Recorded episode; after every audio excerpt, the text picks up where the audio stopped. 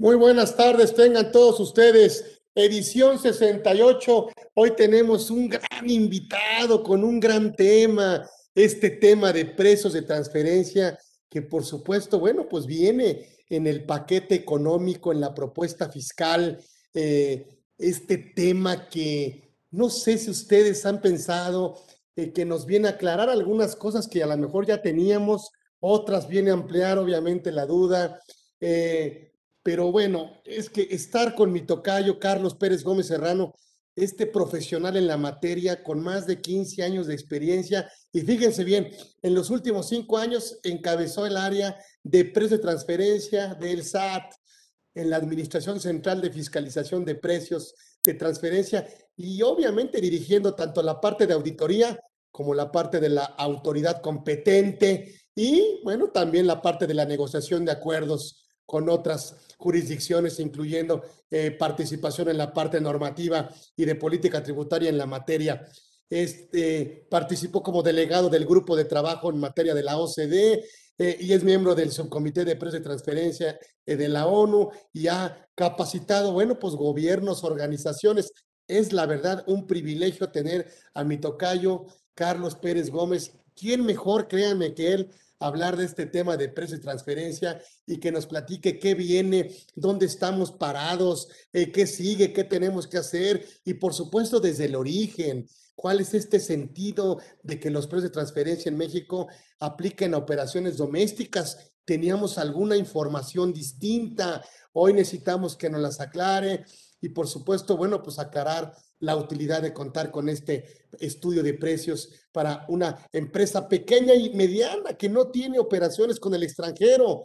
Y bueno, ya sí tengo varias preguntas que hacerle y se las voy a tener que hacer porque voy a aprovechar para tomar clase, para estar con él, para saludarlo y para mandarle un abrazo aquí en su casa. Y no solo cuento con una amistad privilegiada y honrada, sino que además un reconocimiento profesional. Ya hace mucho tiempo que nos conocemos y la verdad es que ha sido un privilegio para mí contar no solo con su asesoría profesional, sino con la calidez humana que él representa.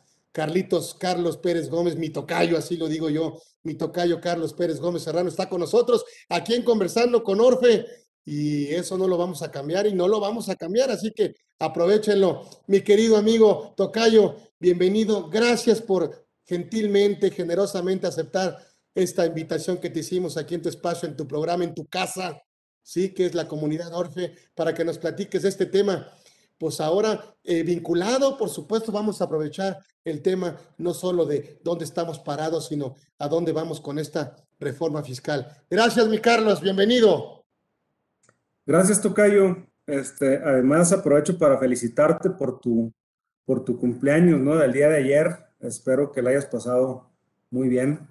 Eh, y honrado ¿no? de, estar aquí como invitado a conversando con Orfe de la comunidad uh, Orfe, eh, Orozco Felgueres, que es muy reconocido y, y, bueno, con un tema que creo que es de importancia, de relevancia, porque ahora con, con la reforma que fue publicado a través del paquete económico 2022, precisamente se aborda se abordan varios aspectos relevantes en materia de precios de transferencia, una materia tan incomprendida, tan mitificada y, y.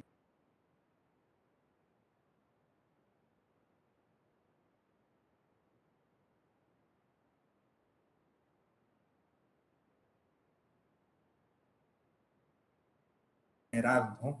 Eh, los precios de transferencia como, como ustedes saben, es un tema de naturaleza internacional, que básicamente lo que, lo que buscan es, eh, aunque, aunque usted no lo crea, promover el comercio internacional. Promover es un espaldarazo a la globalización para, para sobre todo, evitar que las empresas multinacionales eh, tengan una doble tributación en sus transacciones y que esto pues les limite eh, poder eh, llevar a cabo sus operaciones a nivel internacional. Eh, a, la misma vez, precios de transferencia lo que busca es, si bien evitar la doble tributación, por otro lado, hacerle justicia a cada una de las jurisdicciones donde se lleva a cabo los negocios de las empresas.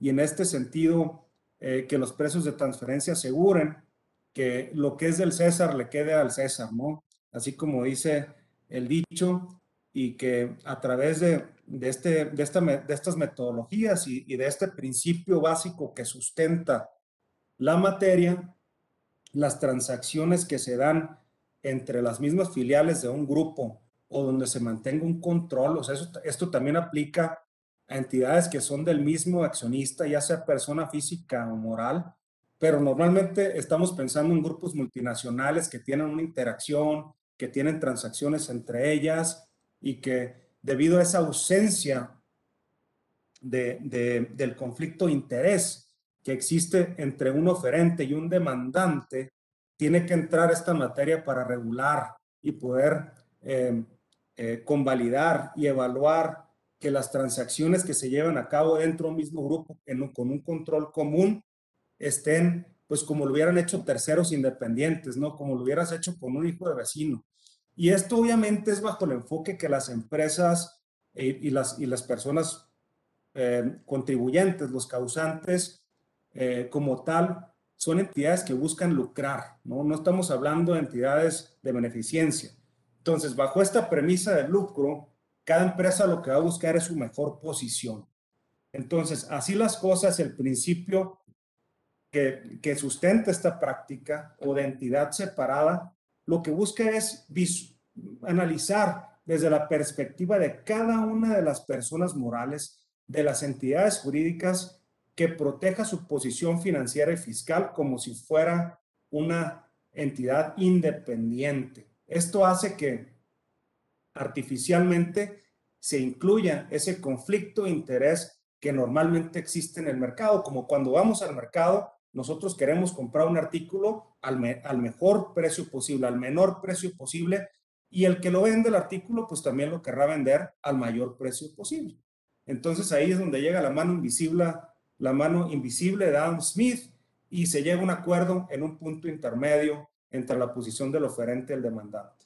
Esto, al no suceder cuando hay un control común, cuando no hay esa divergencia de intereses porque estoy pactando con mi hermanito, es donde entran los precios de transferencia con el principio a simular, que, esto eh, prácticamente es esta simulación jurídica que lo que implanta es precisamente a través de metodologías qué hubiera pasado en el mercado, y, obviamente que todo esto es con base en información pública, financiera, eh, donde podemos extraer eh, información relevante para poder llegar a evaluar esta problemática.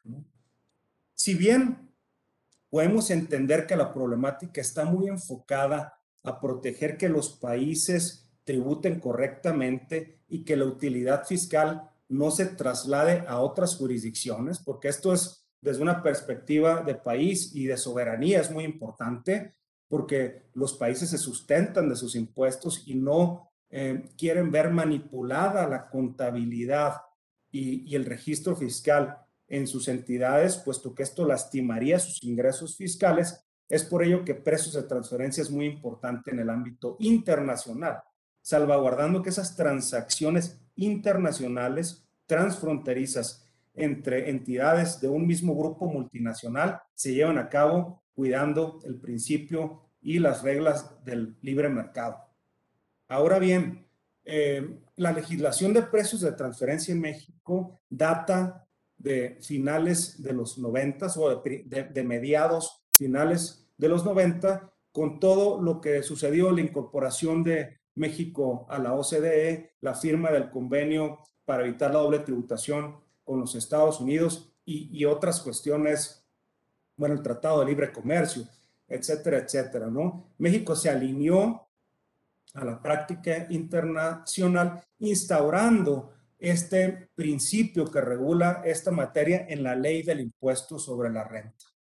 Haciendo así las cosas, es que eh, hemos, hemos tenido una regulación bastante constante, yo diría con sus excepciones, eh, sobre todo que eh, México fue un país que, que fue revisado por la OCDE para ver si, si su práctica y su normatividad estaban acorde a la línea de la OCDE y hubo unas ligeras modificaciones por ahí de principios de los años 2000 y eh, hace unos años con el famoso proyecto BEPS también hubo algunos cambios adicionales. Eh, siempre ha habido algunos pendientes en la legislación que, que eran puntos que se requerían aclarar y que las autoridades aprovecharon en este, eh, a través de este paquete para poder alinear y aclarar algunas cuestiones que ya desde hace tiempo se tenía duda de la aplicación del régimen en México, ¿no? Y, uno de los puntos muy importantes es precisamente si los precios de transferencia también aplicaban, así como operaciones internacionales, a operaciones nacionales entre dos entidades que están en la misma jurisdicción mexicana. Entonces, muchos ah, alegaban que aquí en México los precios de transferencia no son tan importantes.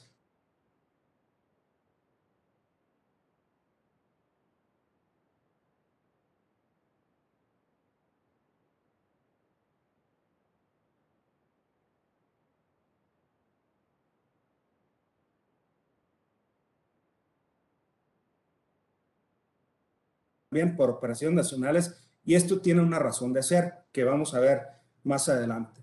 Pero esto es algo que en años pasados, eh, cuando no se había pulido eh, todo este tipo de, de, situaciones que causaban incertidumbre, la misma autoridad había emitido ciertos criterios, Carlos, eh, de, del 32 al 35, los criterios normativos que, que publicaba la autoridad, ya trataban de aclarar esta situación, señalando que los precios de transferencia sí aplicaban para operaciones nacionales, que aunque hubiera ciertas aclaraciones en el capítulo, en el capítulo de empresas multinacionales, que era un apartado específico de la ley de impuesto de renta, también le aplicaba a, la totalidad de las operaciones con partes relacionadas y situaciones muy técnicas específicas, incluyendo así, Carlos, que existen, que existe una un documento de referencia para los precios de transferencia que, es donde se revela y donde se desarrollan las metodologías que se tienen que aplicar en la materia,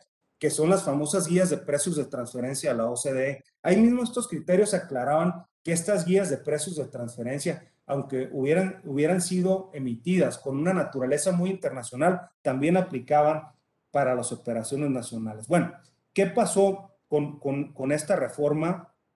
Carlos, pues todo, todo esto que ya se había aclarado en criterios, que en la ley eh, no estaba perfectamente claro, incluyendo el título de ese capítulo de multinacionales, ya fue aclarado completamente, lo cual lleva a un nivel mucho más alto eh, el posible riesgo y, y, la, y la visión específica de la autoridad en cuanto a la revisión de operaciones entre partes relacionadas nacionales. Y como te digo, tiene, tiene una razón de ser, no, no nada más está así de, de, de, manera gratuita. Entonces, eso es uno de los puntos más importantes que nos podemos ir este, punto por punto, si me, si me lo permites rápidamente. La obligación que, que anteriormente tenían los contribuyentes de demostrar el cumplimiento de que las transacciones estaban cumpliendo el principio este de, eh, y, que finalmente demostraba el libre, mercado al que llamamos estudio de precios de transferencia, hoy ya se aclara que esta obligación es indiferente a la, a la distinción de residencia, es decir, que tanto para operaciones internacionales como para nacionales aplica.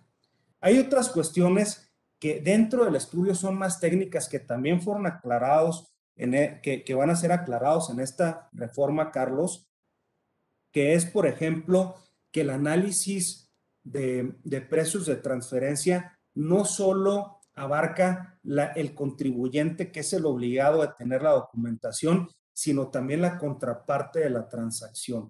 Precios de transferencia tiene una naturaleza bidireccional. Siempre hay dos entidades que están llevando una transacción y aunque el obligado sea uno de ellos, porque él, es obligado como contribuyente. Lo que, lo que las autoridades aclaran a través de esta reforma es que también se tiene que tener una transparencia en cuanto a la información y documentación de la contraparte.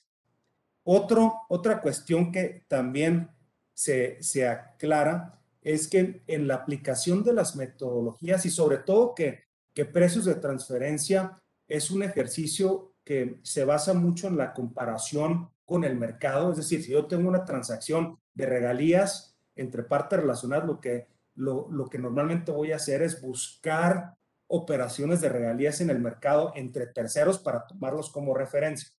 Entonces, eso requiere una serie de elementos técnicos de análisis que la autoridad está haciendo mucho más prescriptiva de que deben ser muy bien detallados en el estudio de precios de transferencia para que cuando la autoridad revise esa, esa información pueda eh, entender lo que está en la aplicación de la metodología y pueda replicar dicha información, ¿no? Lo cual incluye claramente ciertos ajustes, ciertas cuestiones internas de la aplicación de la metodología que hoy por hoy se señala en esta reforma que tiene que ser detallado de una manera eh, significativa. Eh, también hace énfasis, aunque este tema ya es, como, les digo, un poco técnico, que cuando, eh, cuando las empresas como obligadas a a, cumplir los precios de transferencia, toman como referencia información del mercado, esta información del mercado tiene que ser naturalmente contemporánea, Carlos, porque si yo estoy analizando el año 2021, pues yo voy a querer comparables o referencias de ese mismo año 2021, porque como hemos visto, la economía y sobre todo en estos últimos años ha variado significativamente, hemos tenido situaciones muy atípicas, entonces yo no puedo comparar 2021 con 2020.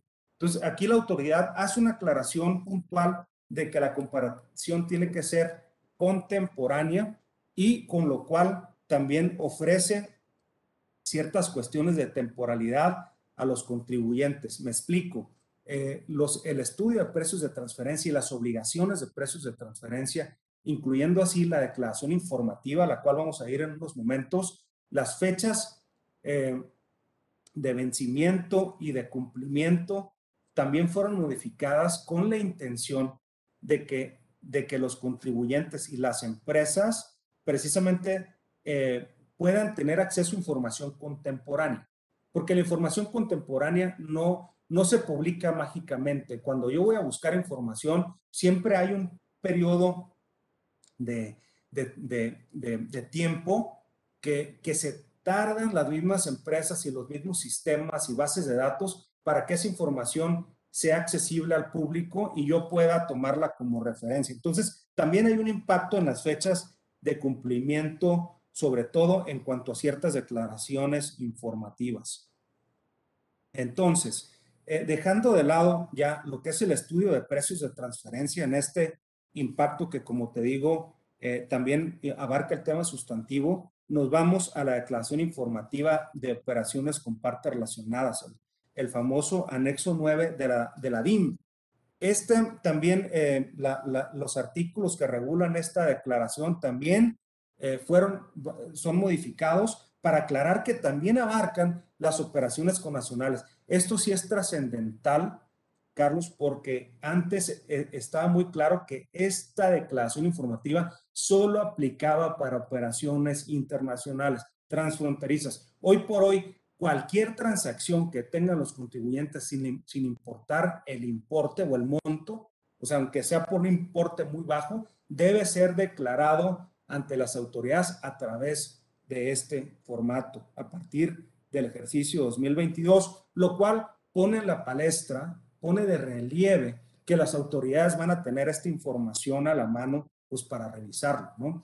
Eh, así, así como lo señalé anteriormente, lo que sí fue modificado la declaración informativa, que antes eh, su vigencia era eh, al mismo tiempo que la declaración anual del ejercicio, ahora se amplió esta fecha para que pueda ser entregada esta declaración informativa a más tardar el 15 de mayo del año inmediato posterior.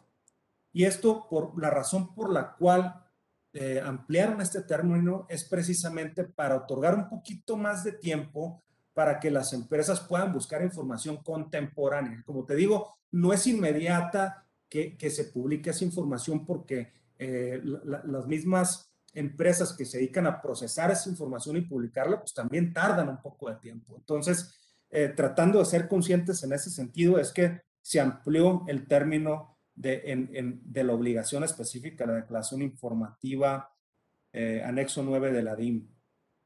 Asimismo, hay, hay, otras declaraciones también que tienen que ver con precios de transferencia, específicamente las que derivaron del proyecto BEPS, artículo 76A de la ley de impuesto a la renta, que derivaron también de la acción 13 de este proyecto que te, que te comento. Y aquí dos menciones, ¿no? Una, que las declaraciones BEPS, como las llamamos, o las del 76A, son obligatorias ahora para quien eh, deba dictaminar estados financieros para efectos fiscales, ¿no? Y esto también cambió porque eh, hoy por hoy con la reforma también pasó de ser opcional a ser obligatorio bajo ciertas circunstancias el, el, dictamen fiscal. Entonces, en ese mismo entendido, esta regulación lo que hace es empatar aquellas que están obligadas con, con, el dictamen fiscal para la presentación de estas declaraciones, que son, que son ciertas declaraciones de más alto nivel, ¿sí? de alta jerarquía, eh, en comparándolo con el anexo 9 de la DIM. Porque el anexo, el anexo 9 de la DIM es solamente una declaración informativa transaccional que debe ser muy, muy simple y directa.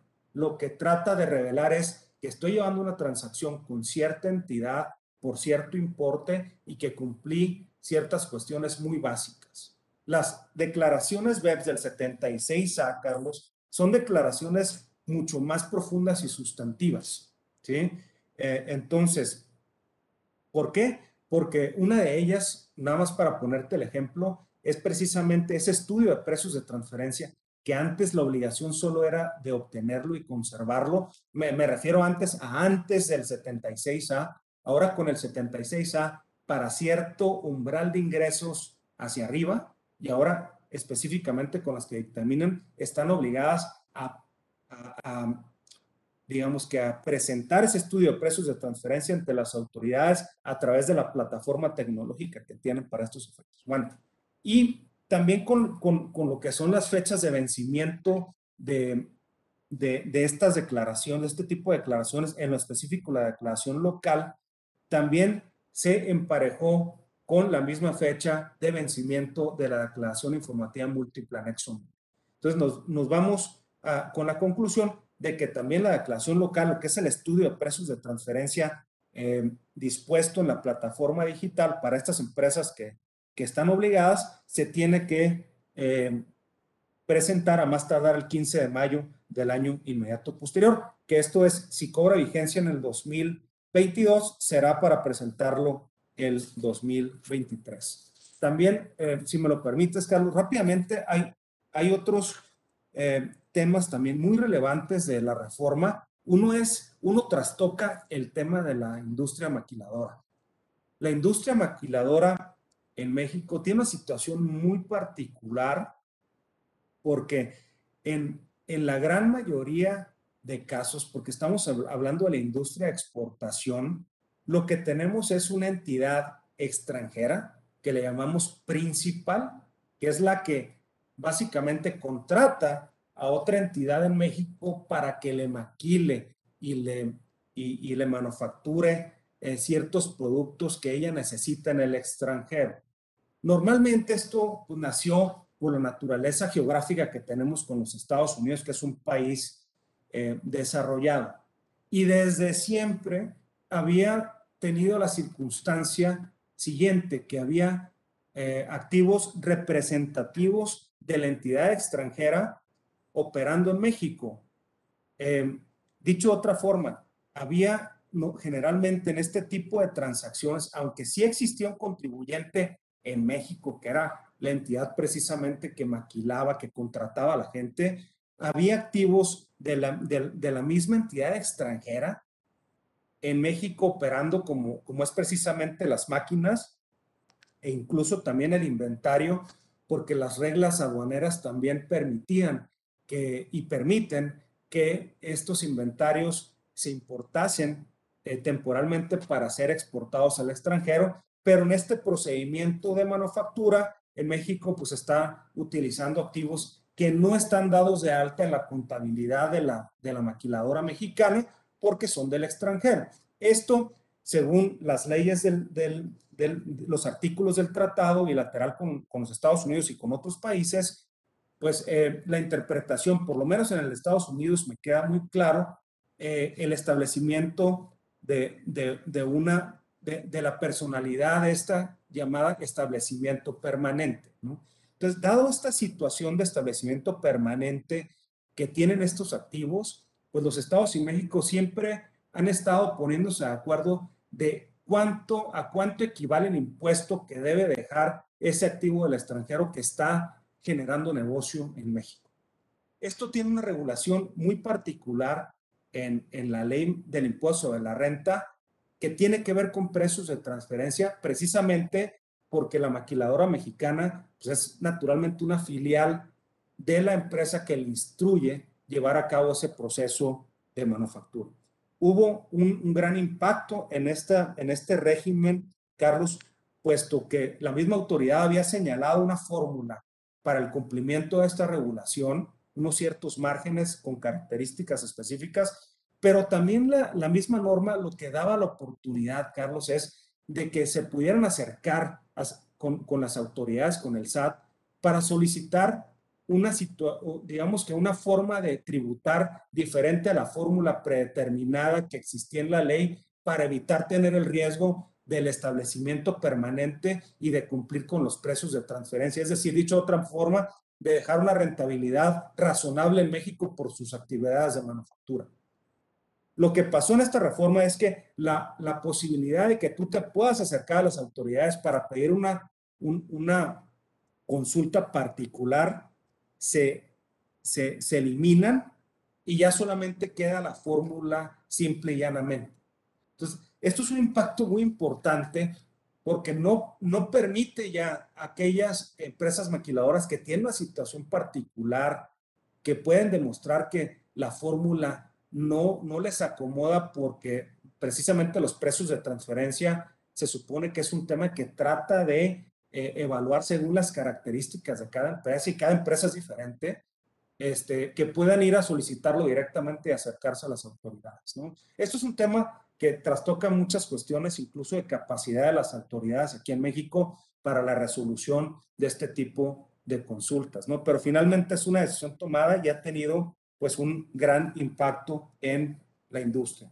Y, y finalmente, Carlos, antes de, de, pasar a, a, a, una interacción eh, contigo directa y cualquier duda que, que se pueda presentar, eh, hay, hay, una cuestión bien interesante que, que trastoca eh, cuestiones del Código Fiscal de la Federación en cuanto a las facultades de, de comprobación de las autoridades en la materia de precios de transferencia en lo particular con un, con un tema que, que son, eh, que es la utilización de información de, de contribuyentes o de la, vamos a decir, la base de datos que tiene el SAT, que es súper poderosa y súper amplia para efectos de precios de transferencia. Porque como te decía, los precios de transferencia, no, generalmente lo que, como, como se aplican las metodologías es buscando información en el mercado de cuestiones similares para yo autoaplicarme esta evaluación eh, y, que finalmente pueda llegar a la conclusión de que en el libre mercado se hubieran dado así las cosas. Ahora bien, el, el, SAT mismo tiene muchísima información dentro de sus bases de datos, pues precisamente de todos los contribuyentes que, que declaran. Esta, utilizar información interna del fisco es algo que en precios de transferencia se llaman comparables secretos. ¿Por qué secretos? Porque una empresa no puede usar esa información porque no tiene acceso a la base de datos del SAT.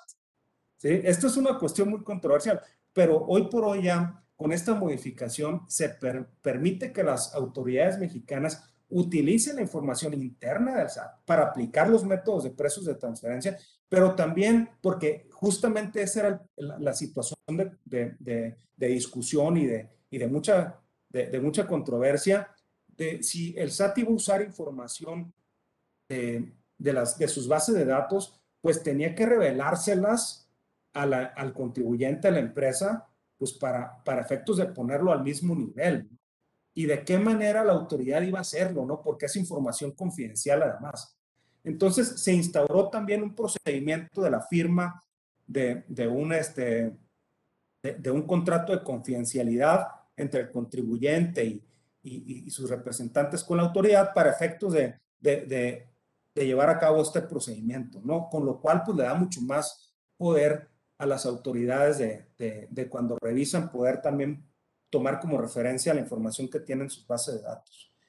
Eh, hay, hay, otras cuestiones eh, accesorias también que, que, quizás es importante puntualizar, como son, como son las multas, eh, pero, pero si gustas, ¿por qué no? te cedo la palabra, Carlos, vamos, vamos haciendo esto un poquito más interactivo y si gustas sobre las mismas preguntas, vamos detallando cada, cada una de las eh, inquietudes que tengas. Sí, mi tocayo. También eh, dentro de la reforma había la, la, parte de la suspensión de, del plazo, ¿verdad? Háblame de eso porque sí, sí se mantiene este tema del procedimiento, pero no para maquiladoras, ¿no? justamente tiene que ver con los famosos APAS. Y, estoy tratando de, aterrizar esto a nivel de cancha, ¿eh? porque se puede, como se manejan muchos acrónimos y esto, como te digo, hay que tratar de desmitificar lo más que podamos esta, esta materia, ¿no? que, para muchos se siente compleja. Eh, y es que los famosos APAS, que es un que, es esta instancia donde los contribuyentes pueden acercarse a la autoridad para solicitar una confirmación de la metodología que están aplicando. Eh, básicamente, e, era la manera en que la industria maquiladora eh, eh, en particular podría distanciar, distanciarse de esta fórmula predeterminada que te había comentado para validar una situación atípica de ella misma. Entonces, este procedimiento de APA, que uno va con las autoridades, se paga un derecho y se tiene un servicio por parte de ellas donde se resuelve eh, de una u otra manera lo que está solicitando eh, el contribuyente. ahí sí hubo eh, una, una situación de suspensión de plazos de caducidad cuando se solicita un APA en lo específico. ¿Qué quiere decir esto? que cuando un contribuyente, una empresa solicita un APA de precios de transferencia, también se suspende la caducidad para que las autoridades puedan revisar y llevar a cabo una auditoría por ese mismo precepto eh, posteriormente que se haya resuelto el APA. Esto lo que hace es básicamente darle mayor tiempo a las autoridades de que si se resuelve un APA, Carlos, después lo va a poder revisar, va a poder revisar su aplicación. Porque sucedía en muchas ocasiones cuando no estaba alineado que debido a que no se suspendían los plazos de caducidad, las autoridades podían resolver el APA un año o dos años después de que fue solicitado y resultaba que por ser un año viejo, pues ya se habían caducado las facultades de, de comprobación de la autoridad y pues aunque haya resuelto el APA, no podía ni siquiera eh, revisar que, hayan aplicado correctamente el APA. O sea, realmente ahí lo que, lo que hizo la autoridad es autoprotegerse de que aunque se tarde un poquito más en, hacer una, en, resolver un APA, pues va a tener la capacidad de ir a revisarlo. Sí, sí, sí, sí, sí. Y estas, eh, y por ejemplo, en esta reforma fiscal 2022, creo que lo comentaste, eh, obviamente incluyendo los precios de transferencia. Em, estos son los, bueno, me parece que, eh, eh, y la exención de alguna manera de la configuración de un establecimiento permanente en México, ¿no? Es importante eso, ¿no? Eh, sí, porque esta regulación es muy específica, Carlos, de la, de la industria maquiladora porque no, no son los precios de transferencia tradicionales que te obligan a que pactes a valores de mercado tus transacciones que tienes con tus hermanitas, con tus partes relacionadas.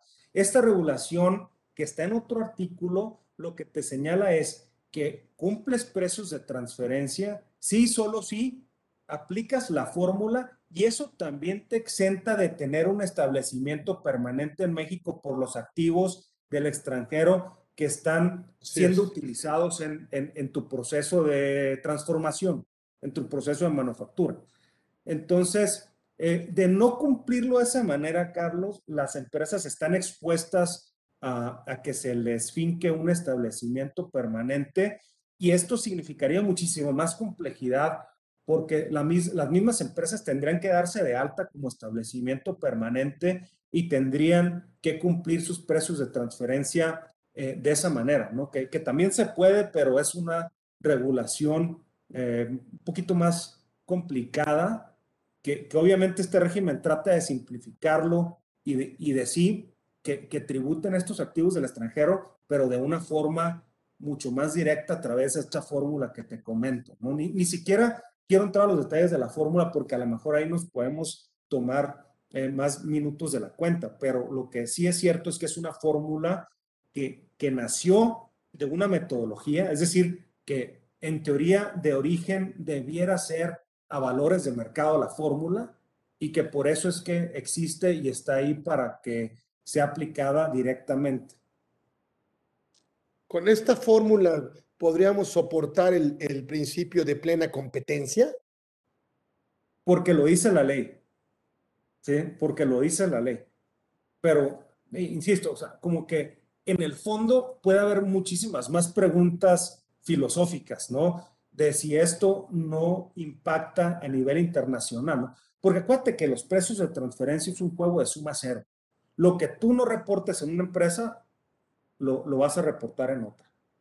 Entonces, si tú tienes utilidades en una entidad es porque no los tuviste en la otra. O sea, es, es como jalar la cobija de un lado a otro y es precisamente que tener una fórmula fija tiene el riesgo de que en algunas situaciones pueda generar una doble tributación, que es lo que decíamos en un principio que no queremos porque eso bloquea el comercio internacional y todo este tipo de cosas. Y es por eso que la OCDE le ha invertido tanto enfoque y tiempo en lograr de que eh, no se genere doble tributación, pero también con el proyecto EPSO es que los países también tributen de manera razonable que si tú haces negocio en un país, pues que eso también esté, esté revelado en la contabilidad y se paguen impuestos por ese negocio que se está llevando a cabo a través de la aplicación de estas metodologías.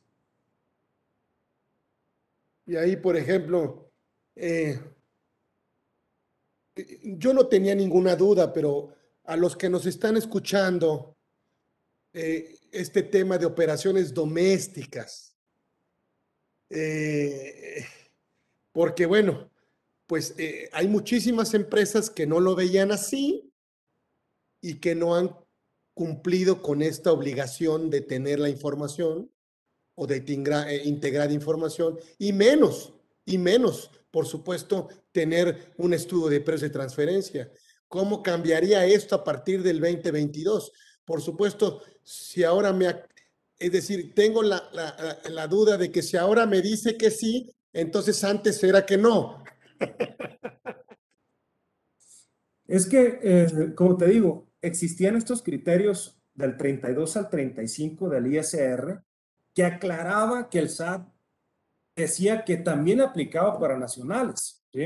Ahora eso ya se sube a nivel de ley. Entonces, eh, claro que puedes tener una interpretación de este tipo, pero lo que había quedado pendiente, Carlos, es decir, ¿por qué son importantes los precios de transferencia entre nacionales? O sea, porque entre nacionales también puede haber una eh, manipulación, vamos a decir, de los precios de transferencia que pudiera estar erosionando la base tributaria mexicana o una especie de financiamiento implícito de los impuestos. Esto es porque incluso en México, en diferentes regiones y en diferentes momentos, hemos tenido tasas impositivas distintas. Digo, por ejemplo, hoy que tenemos las zonas fronterizas con una tasa impositiva de ISR diferenciada, pues obviamente ahí la misma autoridad quiere proteger de que las utilidades no vayan a ser trasladadas artificialmente a una entidad pues que tenga una tasa impositiva menor. Ahí están los precios de transferencia que, que, que, que, pretenden salvaguardar esa parte.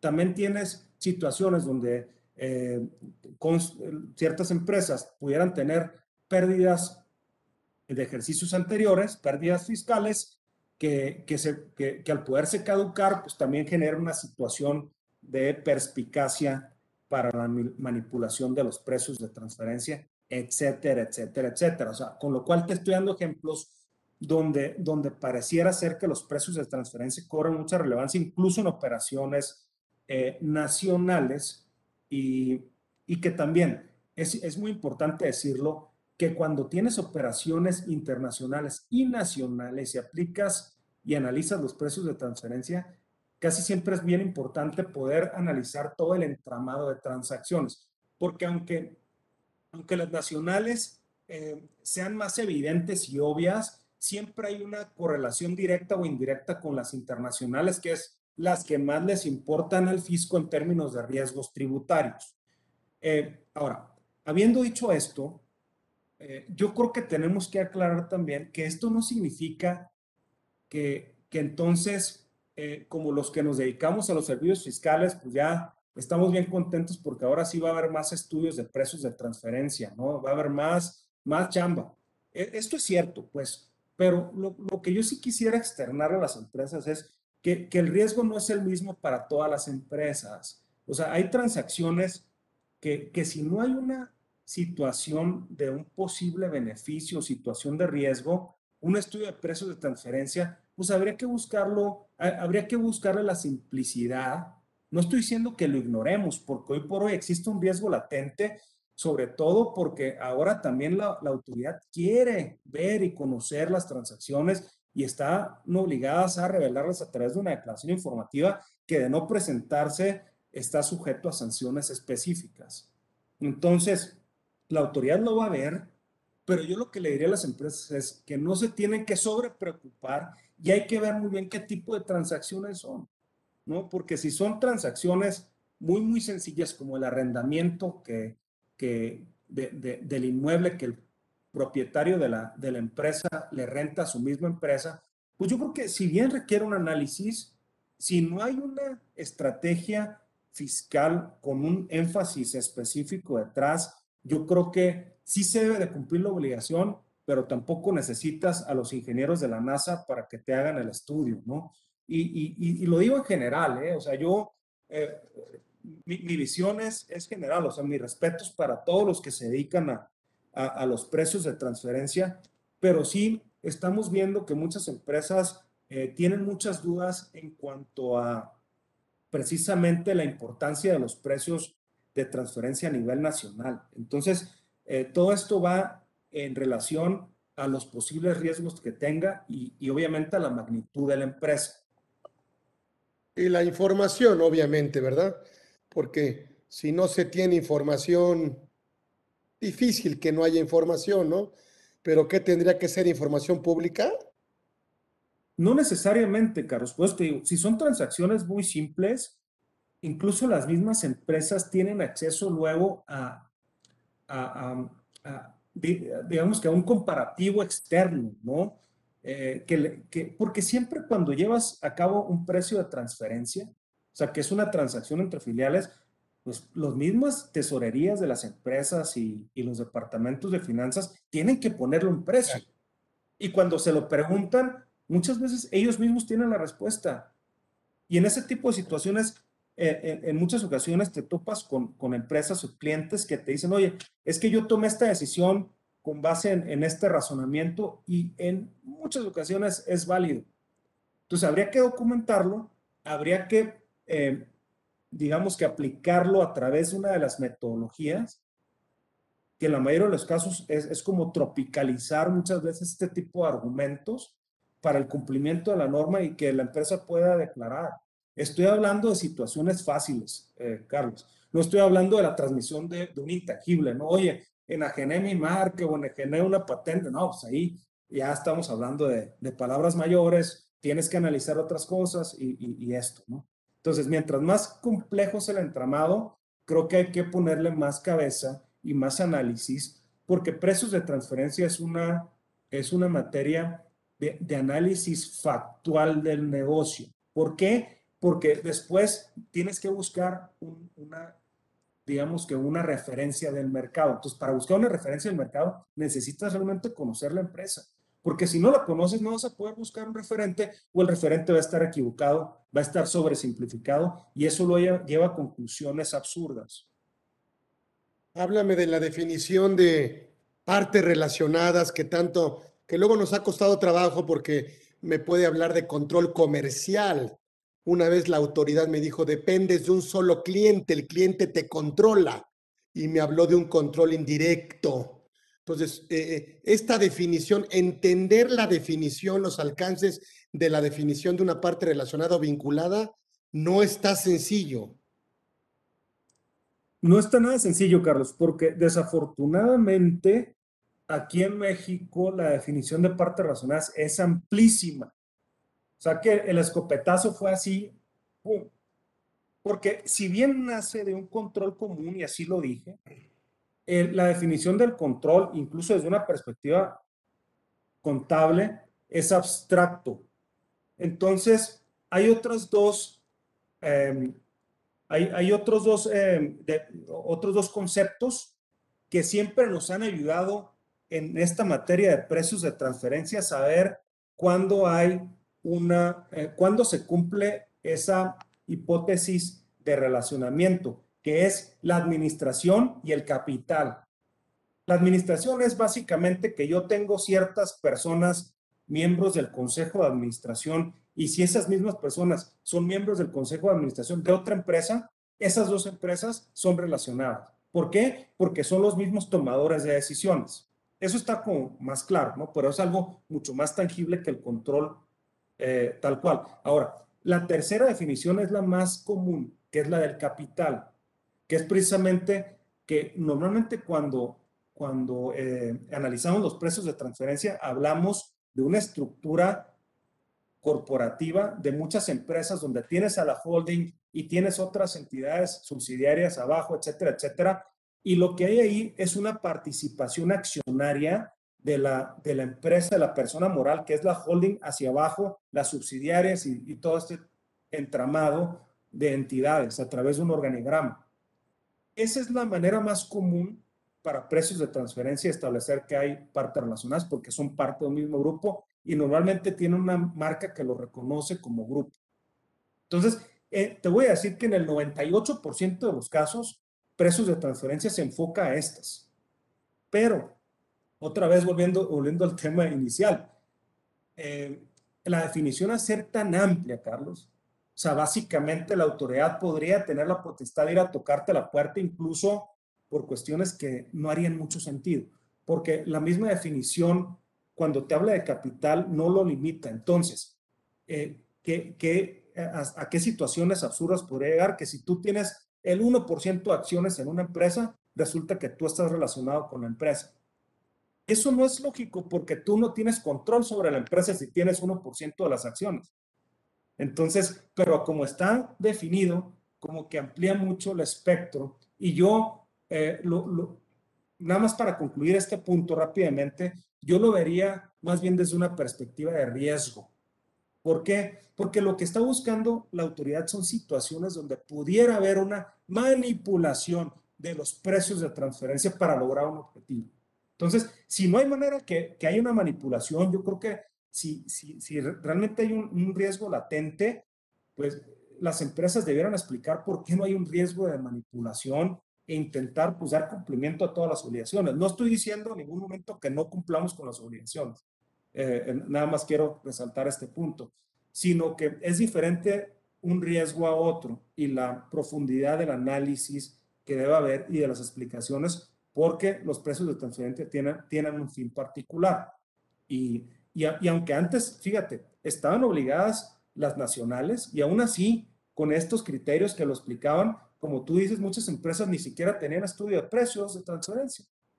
Entonces, tampoco seamos tan, tan este, ortodoxos de pensar que ahora ya entonces eh, se revirtió totalmente hacia el otro lado.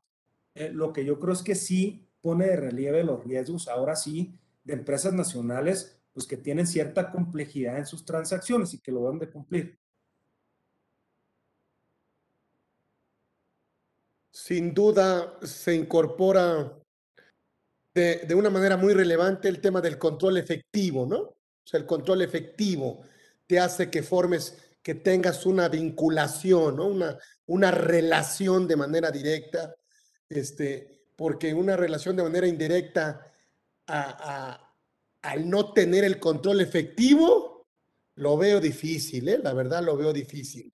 ¿Mm? Pero de nueva cuenta, la ley mexicana cuando define partes relacionadas no lo acota, aunque la misma ley habla de que tiene que ser interpretado con eh, las normas de información financiera o principios contables, que es ahí yo creo que donde puede haber un emparejamiento de ese tema, pero no hay un límite, ese es, como te digo, eso es lo desafortunada de esta definición, que en otros países sí está topado, aquí en México el escopetazo es muy amplio y yo creo que sí nos tenemos que ir a la situación particular, pero como te digo, en el 98% de los casos estás hablando de precio de transferencia cuando tienes una estructura organizacional de un grupo o que el accionista es dueño de dos, tres empresas y que es muy evidente, o sea, esas situaciones son muy claras cuando hay partes relacionadas. Ahora, cuando hay duda por alguna situación de un joint venture o algo muy particular, ahí, así, ahí sí habría que meterse a un análisis más detallado. Sí, de, eh, control efectivo, influencia significativa, toma de decisiones, ¿no? Manejar prácticamente toda la política del desarrollo de la empresa, ¿no? Y bueno, y otra duda que siempre habíamos tenido, yo no lo, bueno, no, no muchos, ¿eh? Pero si todo este tema obviamente también le aplica a personas físicas. También aplica a personas físicas este tema. También. Sí, morales en, el, en, toda la definición, incluyendo eh, fideicomisos AMP. Y por Volvemos a lo mismo. Es una perspectiva de riesgo, eh, pero, pero las personas físicas también están expuestas y pues dependerá, dependerá de, de cada situación en particular. Sobre todo, volviendo al tema de, esa oportunidad de manipulación de los precios de transferencia. Sí, ok, mi tocayo, con el, con el tiempo que tenemos escaso, dame tus conclusiones generales a partir de la luz de la reforma 2022, cómo tendríamos que transitar de un 2021 a un 2022 con una nueva declaración, obviamente un anexo 9, en donde tendríamos que no tendríamos que presentar una declaración complementaria, ¿verdad? Pues ahorita esto va a cobrar vigencia en 2022. Y la primera tendría que ser el... Sí, ya, ya es, un buen momento. Es un buen momento para que las empresas que tengan operaciones nacionales y obviamente midiendo el riesgo que tienen, obviamente quienes tengan más riesgo latente, pues con mucho, con, mucho más énfasis, pues se volteen a ver al entramado de transacciones que tienen, que traten de darles un sentido eh, lógico, una razonabilidad, sobre todo porque las autoridades también cuando auditan eh, se van mucho por el tema de los requisitos de deducibilidad, ¿no? Porque precios de transferencia incluso va ligado al tema de sustancia económica. Entonces, muchas veces a través de precios de transferencia llega a la conclusión la autoridad de que la, la transacción no tiene sentido, entonces ya se van por el camino de la estricta indispensabilidad y puedes llegar a tener riesgos muy altos de rechazos de deducibilidades. ¿no? Entonces ahí es donde yo creo que hay un riesgo muy importante donde las empresas tienen que pues, revisar qué tienen, eh, insisto, o sea, dependiendo del riesgo, eh, ponerle la atención adecuada y pues sí cumplir con las obligaciones que ahora son de declarar a través de la declaración informativa múltiple sus sus transacciones. tendríamos que presentar los 2022 en 15 de mayo de 2023. Es correcto. Es correcto. Y, y, pues, eh, digo, creo, creo que está dicho mucho de, de esto. Ahora, también a mí me gusta verlo desde una perspectiva propositiva y optimista, ¿no? Porque muchas veces me han preguntado, Carlos, eh, ¿para qué sirve un estudio de precios? ¿Cómo puedo utilizar un estudio de precios de transferencia positivamente, no? ¿De qué me sirve además de cumplir eh, el requisito, no? Entonces, eh, un poquito... Conocer el, conocer el mercado. Uno es, pues primero identificar y cumplir las obligaciones formales en la materia, ¿no? Lo que estamos haciendo para minimizar cualquier riesgo o sanción correspondiente. Pero hay otros temas como, por ejemplo, muchas empresas a través del estudio obtienen una justa dimensión de la realidad financiera y fiscal de sus filiales, porque eso te va a ayudar a reconocer entidad por entidad en su justa dimensión, con lo cual podrían este, desarrollar un tablero de control interno y tener eh, proyecciones financieras mucho más precisas, por ejemplo, ¿no? Otro punto es que las políticas internas y los contratos intercompañía pues, estén, estén este, diseñados de la mejor manera posible para otorgarle fluidez a la operación y al negocio de la empresa, con lo cual puede mejorar el control interno, puede minimizar y optimizar los ajustes fiscales al final del año, que en muchas ocasiones tienen las empresas y es una monserga. Y finalmente, eh, eh, identificar, pues, dónde están las limitantes. Y ahora, oye, con, con lo de las tasas eh, de renta, de, tasas de impositivas que publicó la autoridad, pues también tenemos otro elemento más que no es precios de transferencia, pero sí de alguna manera se relaciona indirectamente. Entonces, como que ya empiezas a poder distinguir dónde está el riesgo con la autoridad, dónde señala que la autoridad quiere que estés en términos de pago de, tasa fiscal eh, y, y, básicamente tomarlo en cuenta para la posición que quiera tomar la empresa. Si la empresa sabe que tiene algún tipo de riesgo, pues tenerlo muy bien soportado, muy bien documentado, porque puede ser una situación natural del mercado. O sea, las empresas pierden naturalmente en situaciones donde tienen una adversidad, eso es cierto, pero la administración tributaria cuando ve una empresa que empieza a perder, pues rápidamente enciende los focos rojos y quiere revisar qué está pasando, ¿no? Si no es una estrategia fiscal, y ahí es donde el soporte documental es muy importante. Me encanta, me encanta porque eh, luego el empresario lo ve como un gasto, ¿no? Y, y, al contrario, yo creo que tendría que verlo como una inversión, tener esta valiosa información que por supuesto le va a aumentar una calidad en la toma de decisiones, en conocimiento de las empresas, de la rentabilidad, de la parte de la posición financiera, con todos los, eh, eh, eh, por supuesto, con bancos, con accionistas, con clientes. yo diría que es al revés. Yo creo que si un buen estudio de precios de transferencia hace que la empresa, bueno, pues por supuesto prevenga, prevenga riesgos y, y, y, la, la, la lleve a una mejor posición no solo en el mercado, sino una posición ante todos los protagonistas de ese negocio. Entonces yo creo que, yo creo que al revés y, y ahora, bueno, pues con esta reforma estamos obligados todos y tendríamos que tener, y en la medida en que hagamos un buen estudio y el empresario lo, lo llegue a capitalizar en beneficio de su empresa, pues prácticamente se pagará solo, se pagará solo y lo ayudará a ubicarse en una mejor posición en todos los, en todos los niveles. Yo creo que sí. Excelente, mi tocayo, como siempre, toda tu, tu pasión, toda tu experiencia desde adentro por parte de la autoridad, ya ahora como un asesor independiente, experto en el tema de precios, que la verdad, pues es un agasajo escucharte. Te vamos a dar un, un reconocimiento ahí virtual para que no digas que no, que no hay materialidad. Mira, ahí está tu, tu reconocimiento, te lo vamos a enviar, por supuesto pero el reconocimiento, bueno, pues por supuesto ya lo tienes con todo, con todo nuestro cariño y muchísimas gracias por haber aceptado y espero que nos dé la oportunidad de seguir platicando de otros temas aquí en Conversando con Orfe.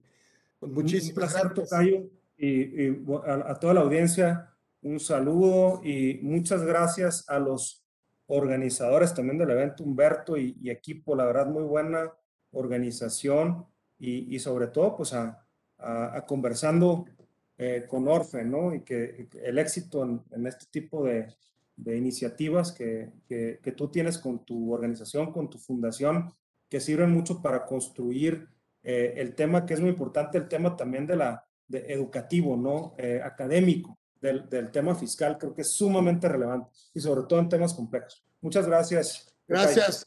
Don Carlos Pérez Gómez estuvo aquí. No, pues un tipazo, gran programa hoy tuvimos aquí con, créanme, el experto, ¿eh? el gran, eh, eh, muy extraordinario la, parte que él maneja. Y, y, bueno, con este pedazo de asesor de empresa de transferencia, nos vamos con muy agradecidos con ustedes y con, por supuesto con mi tocayo. Carlos Pérez Gómez Serrano estuvo con nosotros. Nos vemos próximo miércoles, 13 horas, otro invitado. pero hoy tuvimos un gran programa, créanme. Muchísimas gracias, un abrazo, nos vemos, hasta luego, chao.